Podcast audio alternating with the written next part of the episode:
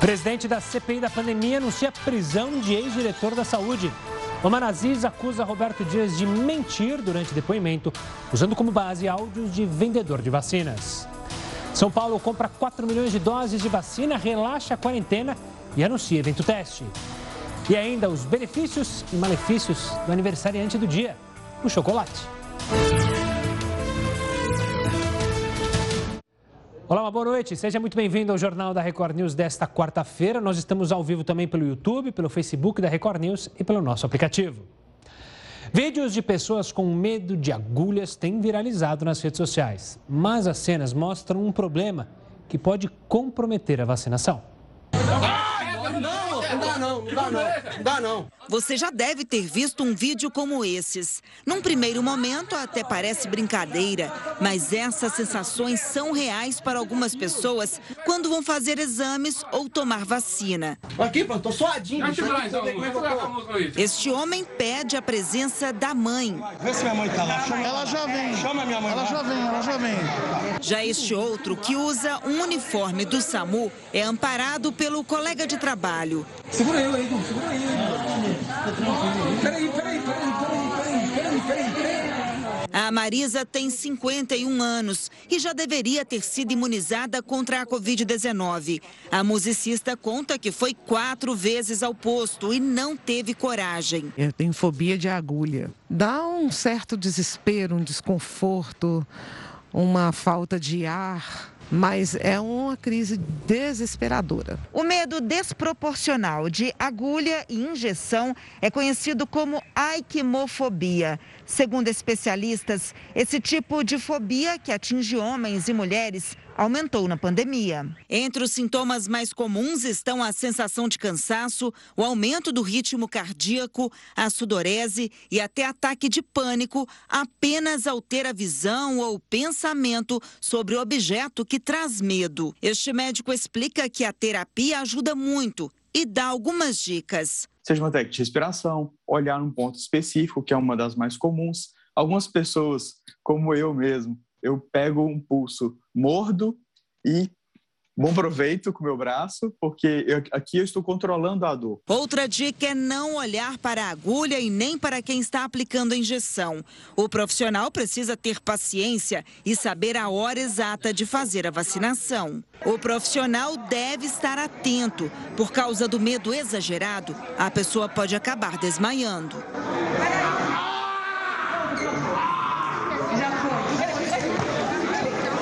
Partir do momento que você está vacinando, você está, além de combater o seu medo, você vai estar ajudando um monte de vida a ser prevenida. Vai estar ajudando muito com que esse cenário pandêmico atual seja controlado e futuramente reversível. Pois é, a gente ri às vezes da situação, mas é algo agoniante para a pessoa que obviamente tem esse pavor, essa fobia da agulha. Vamos ver agora como é que está a situação da pandemia. Essa sim uma fobia enorme de diversos brasileiros. A gente tem os números aqui na tela dos números desta quarta-feira. A gente, segundo dados divulgados pelo Ministério da Saúde, são 18 milhões 909 mil e 37 casos desde o início da pandemia. Nas últimas 24 horas, é algo para se comemorar dentro da realidade que a gente vive. Abaixo de 2 mil mortes, 1.648. Óbvio que não é para comemorar o número, porque ainda são 1.600 pessoas que morreram num dia, mas a gente consegue é, tentar baixar daquele número de 2 mil mortes diárias. E esse número triste ainda demais, 528 mil, 540 mil brasileiros que infelizmente perderam a vida por causa dessa doença. Aliás, o Centro de Contingência de São Paulo está estudando antecipar a aplicação da segunda dose da vacina contra o coronavírus para tentar conter o avanço daquela variante Delta que apareceu na Índia primeiramente. Hoje foi anunciada a antecipação em 30 dias da entrega de 100 milhões de doses da Coronavac e a compra de mais 4 milhões de novas doses do imunizante só para São Paulo.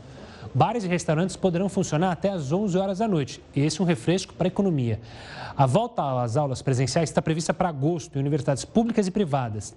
E São Paulo também pretende realizar cerca de 30 eventos testes. Um estudo indica que quase 60% dos brasileiros terminaram o primeiro semestre do ano com algum tipo de dívida. Dona Vilma sempre controlou bem as finanças do lar. mas aos 56 anos, desempregada e ainda à espera da aposentadoria que pediu há três anos, acabou se perdendo com tanta conta atrasada.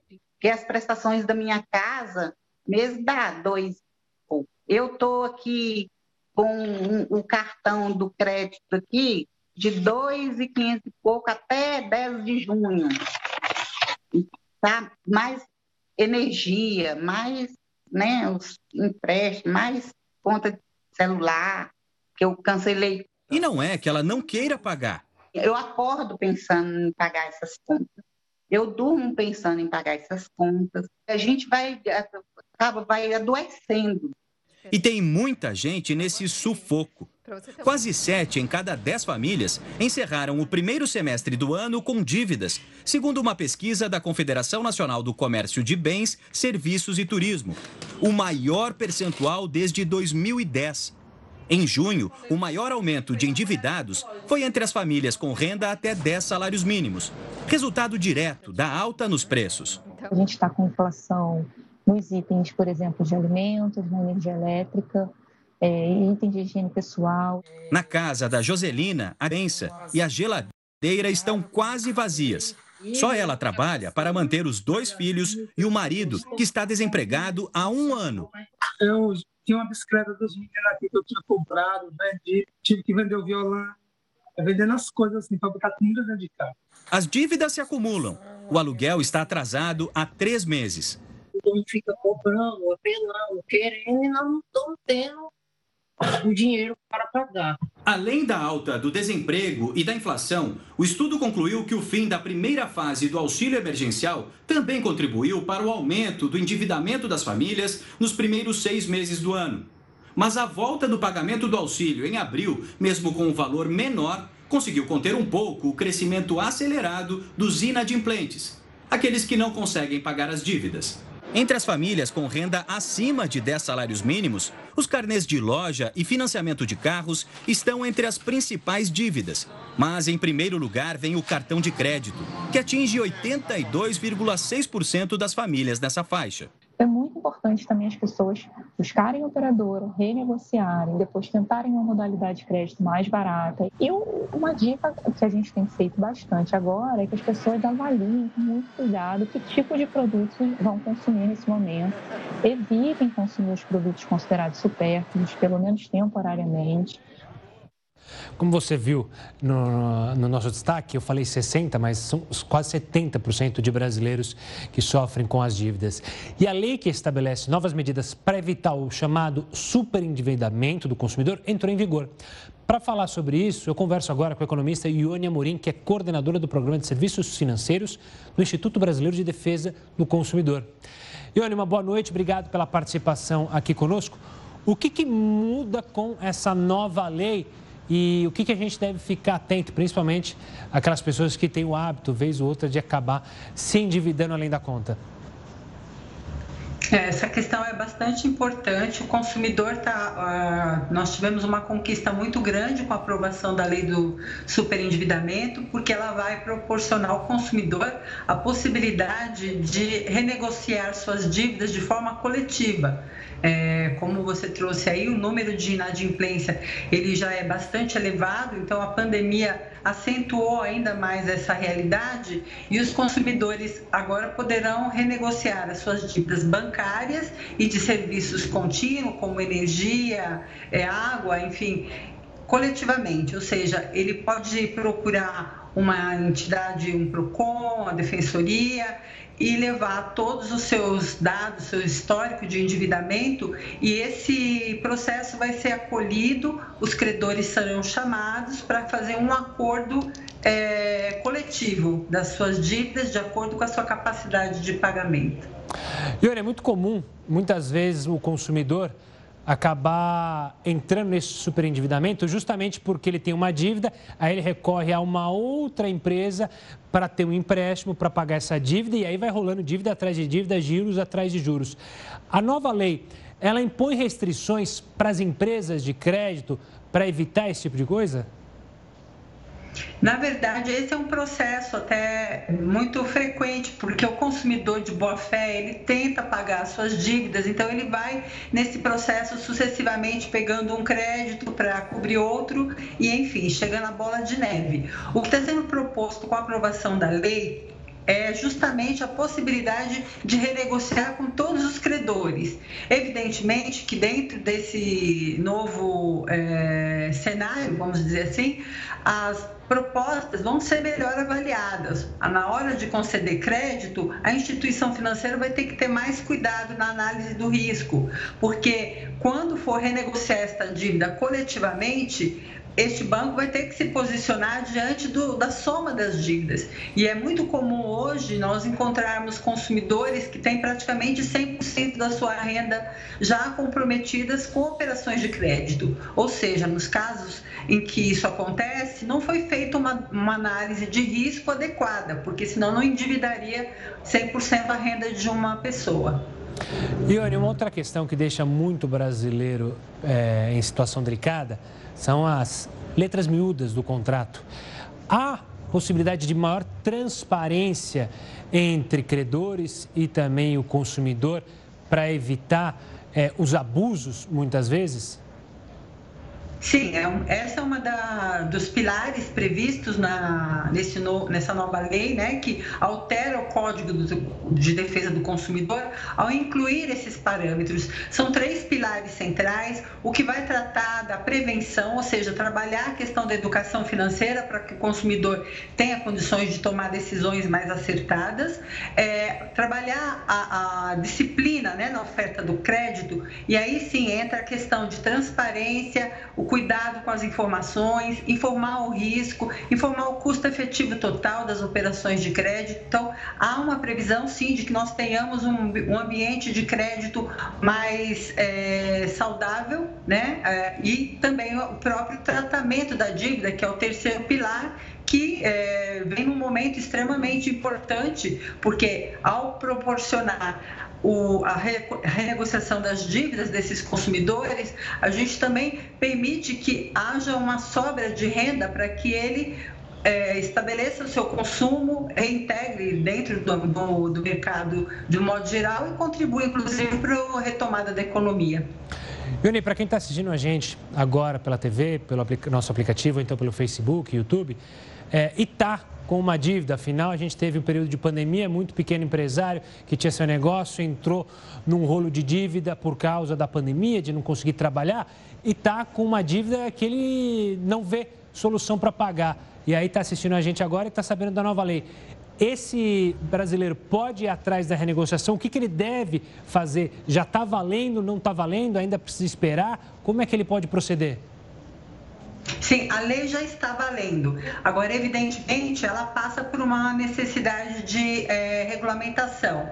Mas hoje nós já temos no país inteiro é, PROCONs e defensorias que têm núcleo de acolhimento ao consumidor é, com quadro de superendividamento. Então, nessas localidades onde essas entidades já estão é, capacitadas para acolher esse consumidor, é importante que ele leve seus comprovantes, que ele levante seu, sua, sua estrutura de consumo, né? pegar ali uma média dos seus gastos nos três ou seis meses porque vai ser feito um planejamento de reestruturação da dívida. Então, para que você saiba a capacidade que você vai ter para arcar com este pagamento, você precisa também entender como você, é, como a renda que você tem disponível hoje vai ser é, capaz de acolher esse novo acordo, se é o momento ideal para você fazer essa operação agora.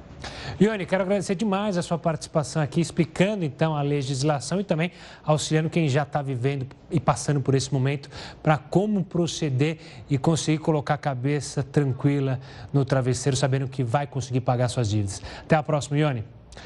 Olha, o Conselho de Ética da Câmara aprovou hoje mais uma suspensão do mandato do deputado Daniel Silveira. Lembra dele? Pois é. O parecer pede seis meses de afastamento do parlamentar. A decisão ainda precisa passar pelo plenário da Câmara. A defesa de Silveira informou ao Conselho que abre mão do recurso. Desta vez, Silveira responde por um vídeo com apologia ao Ato Institucional 5, instrumento mais duro da repressão da ditadura militar, e pela destituição de ministros do Supremo Tribunal Federal.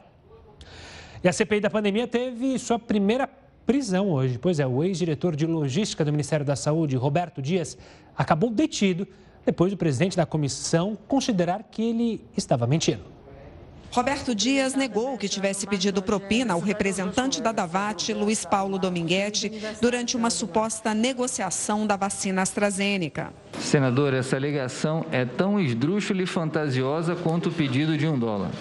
Qualquer um que me conhece, qualquer um que me conhece, sabe que jamais um diálogo desse seria atribuído a mim. Nunca houve esse pedido e nunca houve essa fala.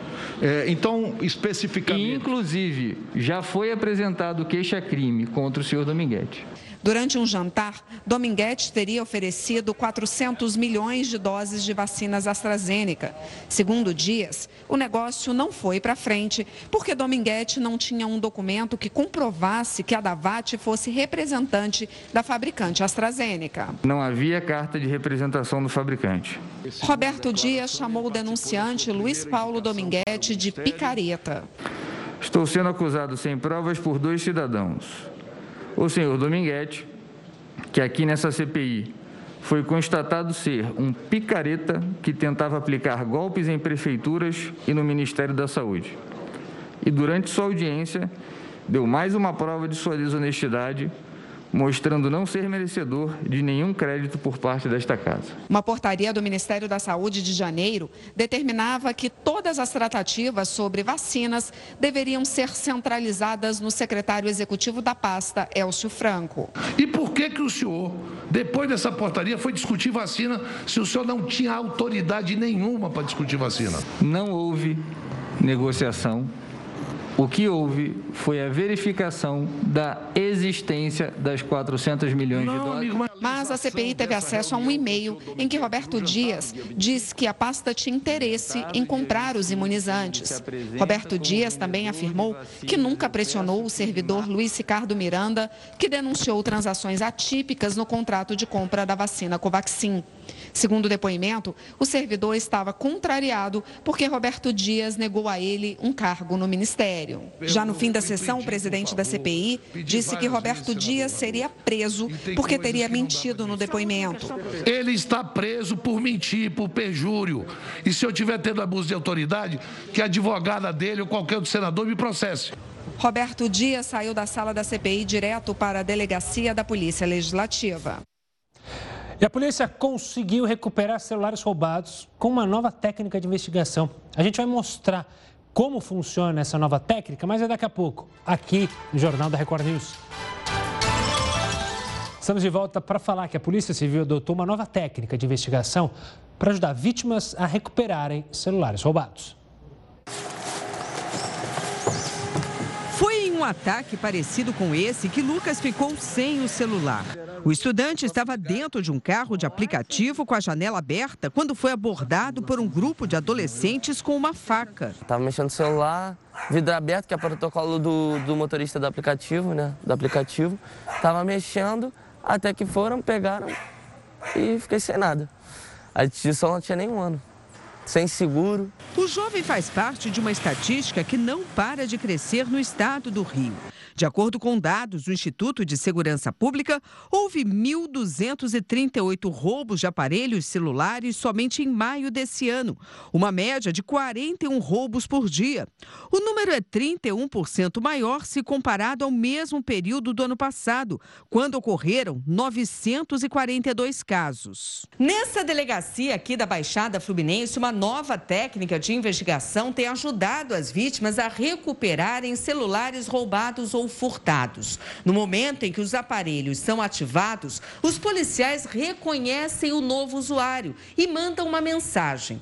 É um alerta de que aquele telefone pode ser produto de crime. A mensagem diz para a pessoa ir a uma delegacia em até 24 horas com a nota fiscal comprovando a compra legal do celular. Quem não devolver corre o risco de ser presa em flagrante pelo crime de receptação, cuja pena varia de 1 a 4 anos de prisão. Caso a pessoa que receba essa mensagem não devolva o telefone em 24 horas ou não responda o WhatsApp, combinando uma, uma nova data de entrega, essa pessoa está sujeita a responder pelo crime de receptação dolosa, uma vez que ela teve ciência de forma inequívoca que o telefone é produto de crime. O sucesso do projeto depende das vítimas. É preciso que elas registrem o roubo do aparelho na delegacia. Só assim a polícia pode rastrear. O passo seguinte é devolver os celulares aos verdadeiros donos. De janeiro a junho desse ano, mais de 100 aparelhos foram recuperados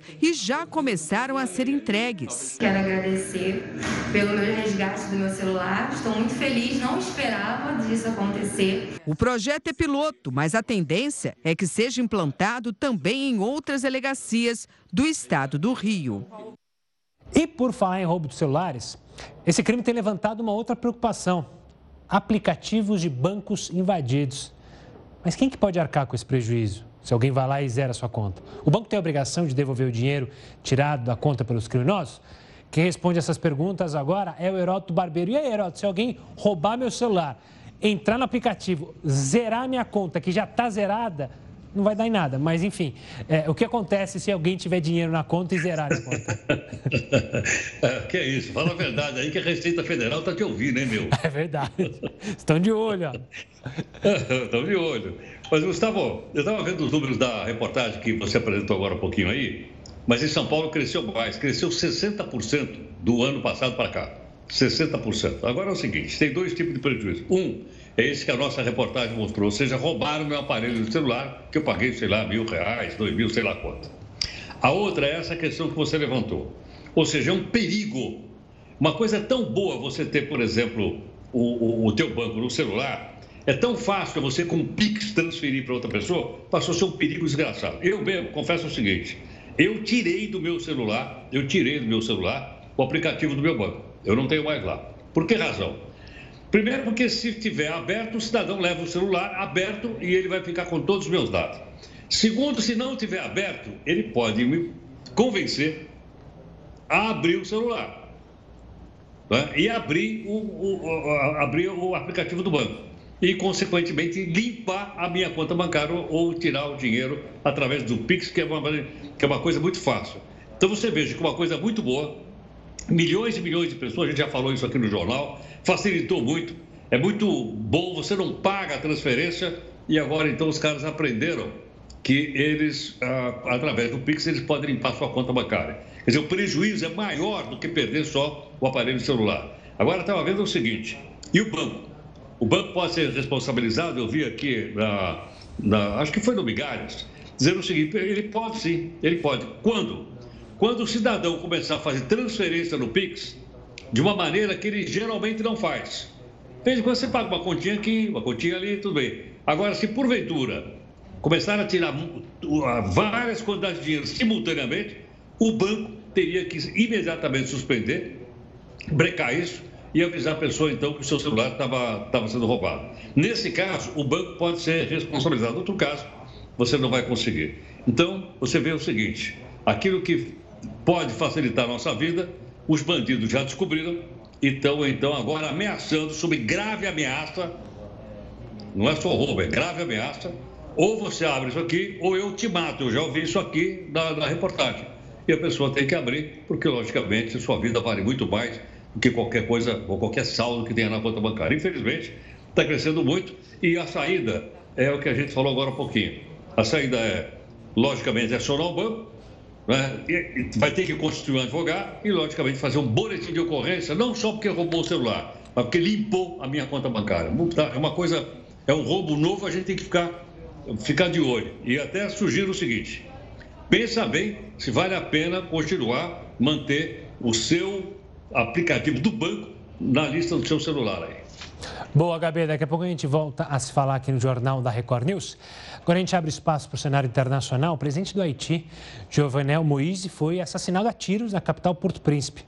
Esse ataque aconteceu na residência oficial do governo. Um grupo armado invadiu a residência e fez diversos disparos. Jovenel morreu na hora. A primeira-dama Martini também foi atingida. Ela está em estado grave. Foi transferida para Miami.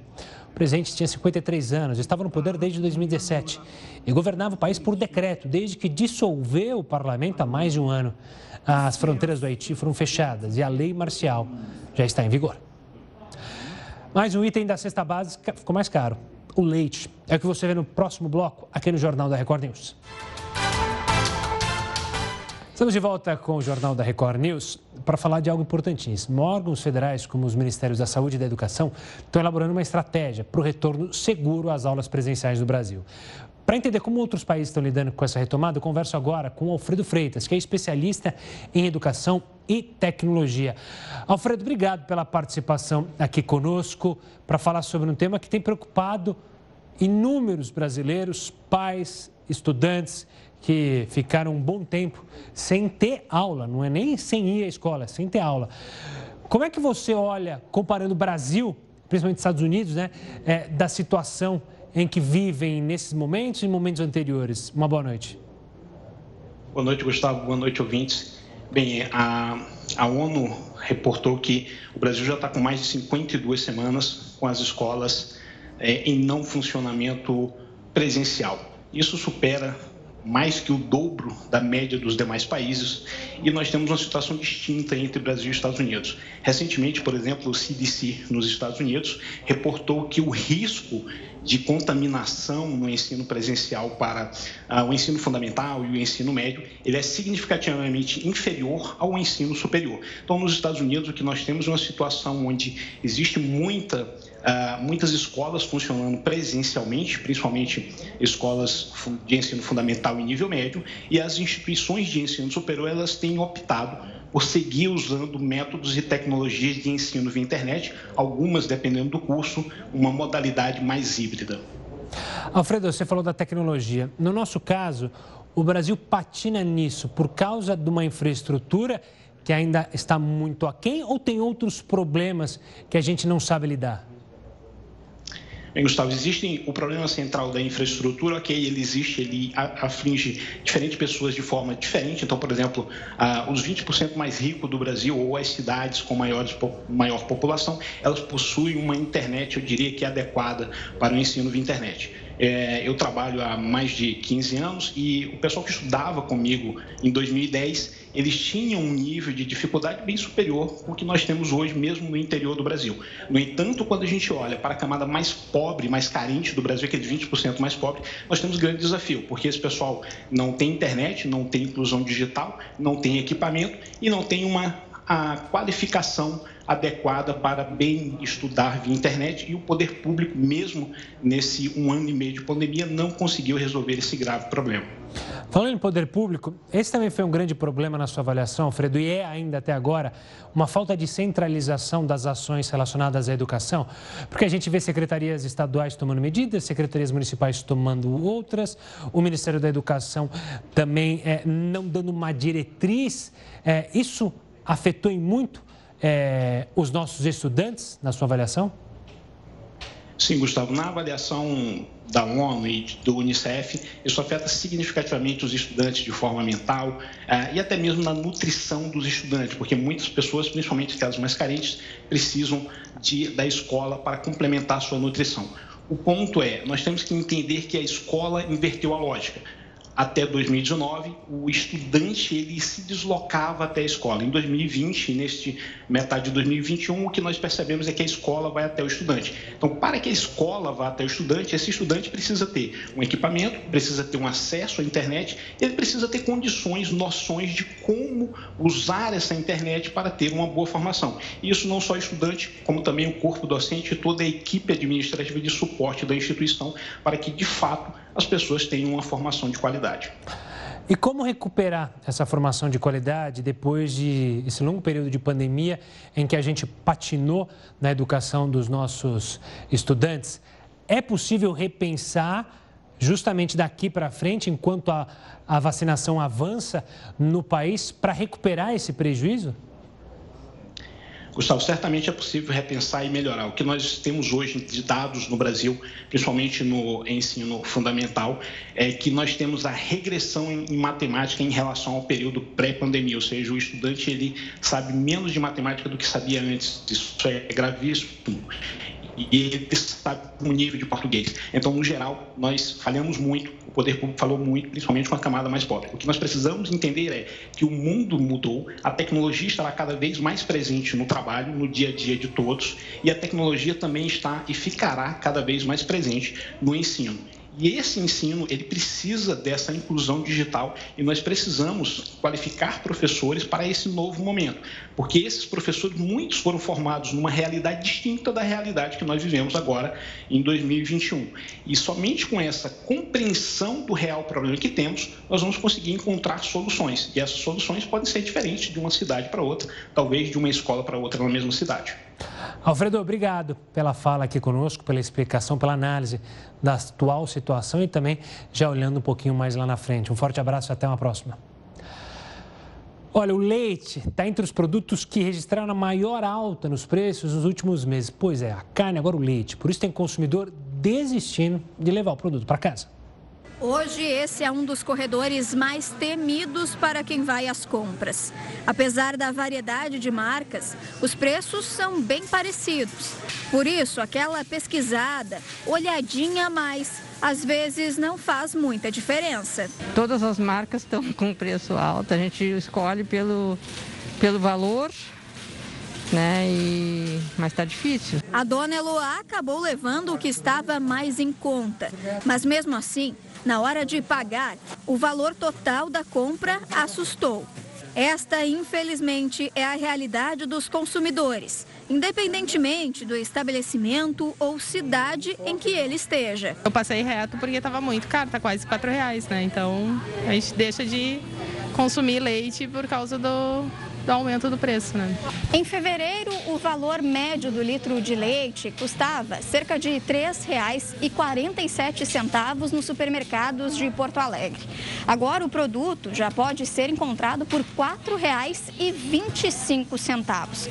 Mas quando passamos ele no caixa, não temos ideia de todo o processo que acontece ainda lá no início da produção, no campo. A alta no valor do produto acontece por conta da entre-safra do leite, do clima seco e da elevação dos insumos.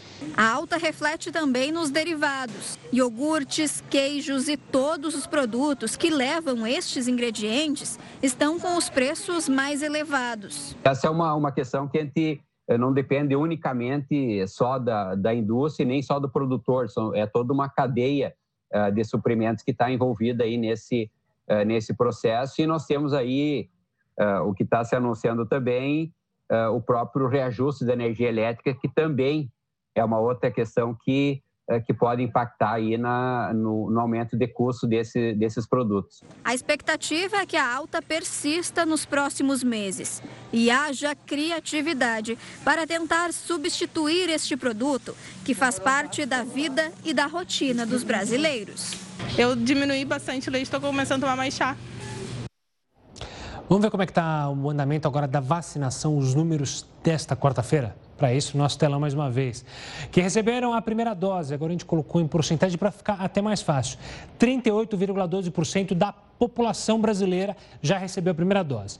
Que já recebeu a segunda dose, ou então que foi vacinado com a Janssen, que é uma dose só, a gente chega ao número mágico de 13,56% de brasileiros, segundo os dados do R7. Está aí a informação. A gente quer que esse número siga crescendo quanto antes. Quanto mais gente imunizada, mais a gente vai poder voltar ao normal. E quem é empreendedor sabe que a pandemia dificultou os negócios. Só que um estudo global apontou que as empresas brasileiras foram as mais prejudicadas. Os atendimentos na clínica da Ana Carla estão a todo vapor. E pensar que há alguns meses os negócios pareciam ir por água abaixo. Realmente tive que ficar dois meses fechada, sem fazer atendimento, tanto no meu espaço físico quanto em domicílio. E aí eu realmente tive que me reinventar porque foi bem difícil ficar sem atender por esse período. Que a pandemia prejudicou os negócios e a vida financeira de muitas pessoas, isso todo mundo já sabe.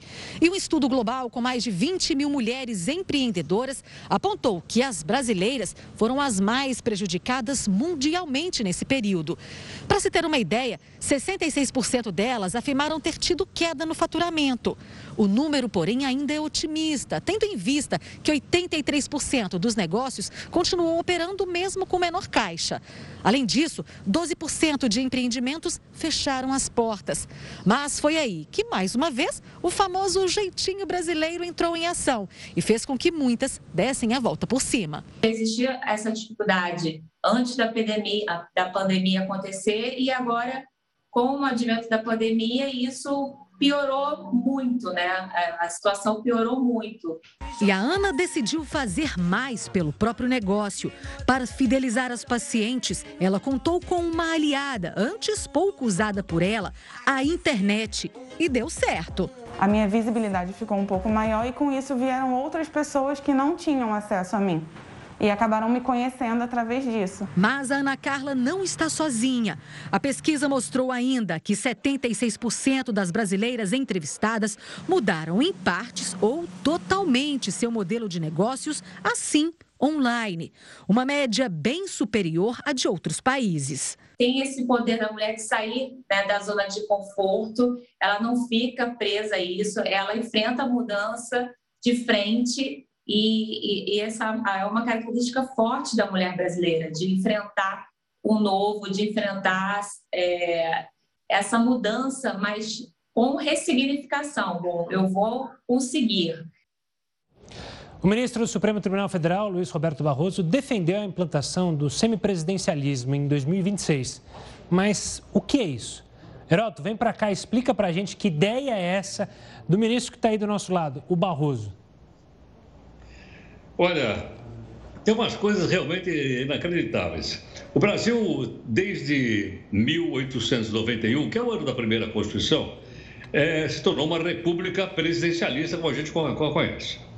Em 1961, quando Jânio renunciou, aí se criou uma república parlamentar. O Jango governou durante um ano com o primeiro-ministro. O mais famoso dele foi o Tancredo Neves, que todo mundo conhece. Aí voltou para o presidencialismo.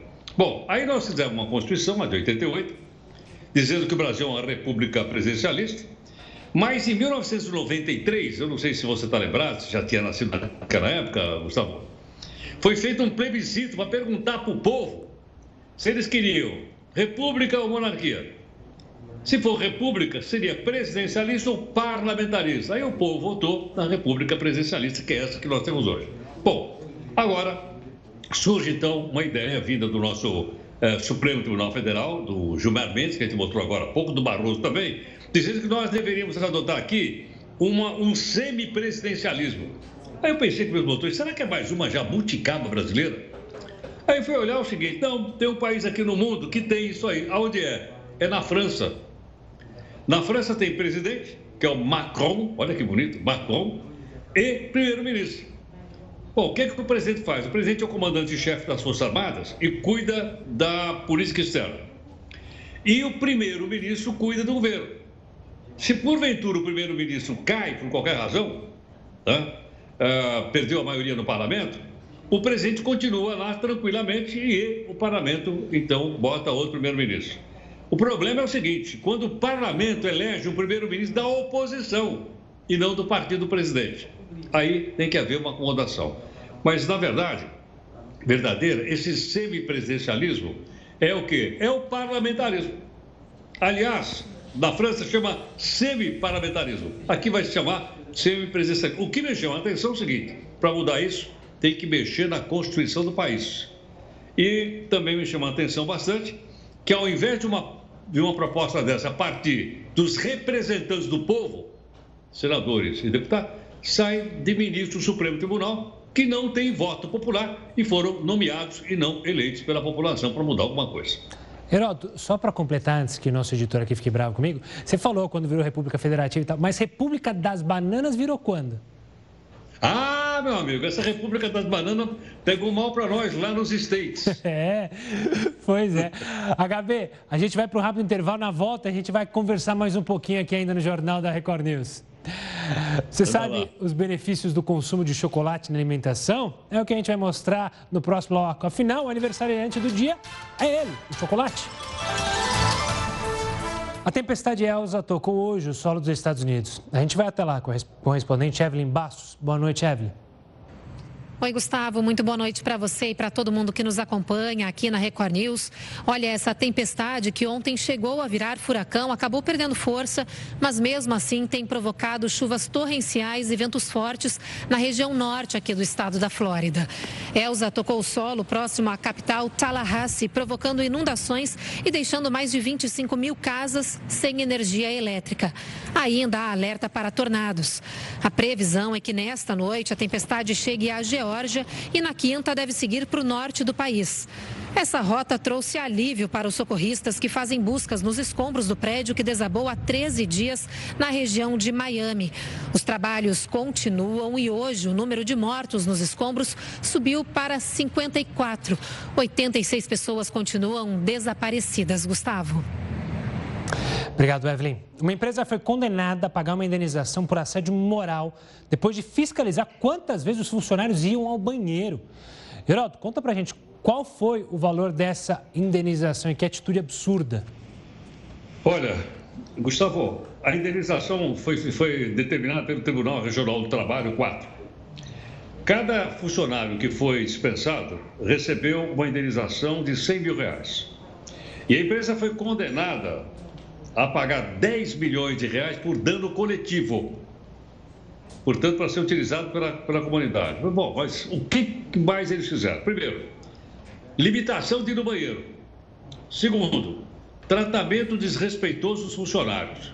Terceiro, eles colocavam ali o ranking dos piores, para que o pessoal pegasse no pé de quem eles consideravam os piores. Outro aqui, colocava apelido pejorativo nos funcionários. Outro, eles uh, estabeleciam uma meta muito alta para o pessoal da, de venda. E quem não vendesse, ele era ameaçado de ser demitido. Então é isso que acontecia aqui com essa empresa. Por esse motivo ela foi, ela foi multada, como eu te falei. Agora, logicamente, eu queria perguntar assim, onde é que está o compliance dessa empresa? Onde é que está o, o, o, o respeito com os seus funcionários? Porque se você souber que uma empresa faz essas coisas todas, você não vai comprar o produto. Eu não vou dizer o nome da empresa, que é a Dell Computadores, né? Porque é da Dell Computadores, eu acabei falando que é a Dell Computadores. Em todo caso, está no Tribunal Regional do Trabalho e acho que com isso aqui eles vão perder credibilidade e vão perder porque isso atinge a marca da Dell e não só a venda do seu produto. Eu acho que isso aqui deve servir de exemplo para outras, viu, Gustavo? Deve mesmo. Heroto, tenha um, tenha um bom descanso. A gente se fala amanhã aqui no Jornal da Record News. Um forte abraço. Tchau, tchau. Tchau, tchau. Olha, hoje é dia mundial do chocolate, amado por muitos, mas vilão das dietas. Mas várias pesquisas revelam que o alimento tem diversos benefícios. Hoje nós vamos falar sobre o Dia Internacional de um alimento que é um dos mais consumidos no mundo. Eu estou falando ó, do chocolate. Afinal, quem não gosta de comer um chocolatezinho, né? Mas é importante comer com moderação, senão ele pode se tornar um vilão. São vários tipos de chocolates: barras, brigadeiros, trufas, confetes, bolos. Hum, tudo de dar água na boca, né? E comer tudo isso causa um misto de sentimentos. O chocolate ele tem os princípios ativos dele que favorecem a produção de dopamina, de endorfina, que são hormônios que fazem com que o nosso corpo se sinta saciado, relaxado. São os hormônios da felicidade, né? Mas você sabia que tem uma forma de comer chocolate todos os dias e ser saudável? Os ideais são os chocolates amargos, é, meio amargo e amargo. Acima de 50% eles são indicados, quatro quadradinhos por dia eles já fazem, já têm o benefício né, dos bioativos, que trazem esses benefícios de redução de peso, melhora do sono, diminuição do estresse. A Ellen é a famosa chocólatra e não esconde a relação de amor com esse doce. Chocolate ao leite. É o pior que eu gosto. Esse 70% não é muito. Né, não, não vai comigo, não. Mas assim como todo alimento, comer em excesso faz mal. E pode acarretar, sim, numa, numa é, um excesso de glicose no sangue, que pode causar diabetes ou pré-diabetes, e também obesidade.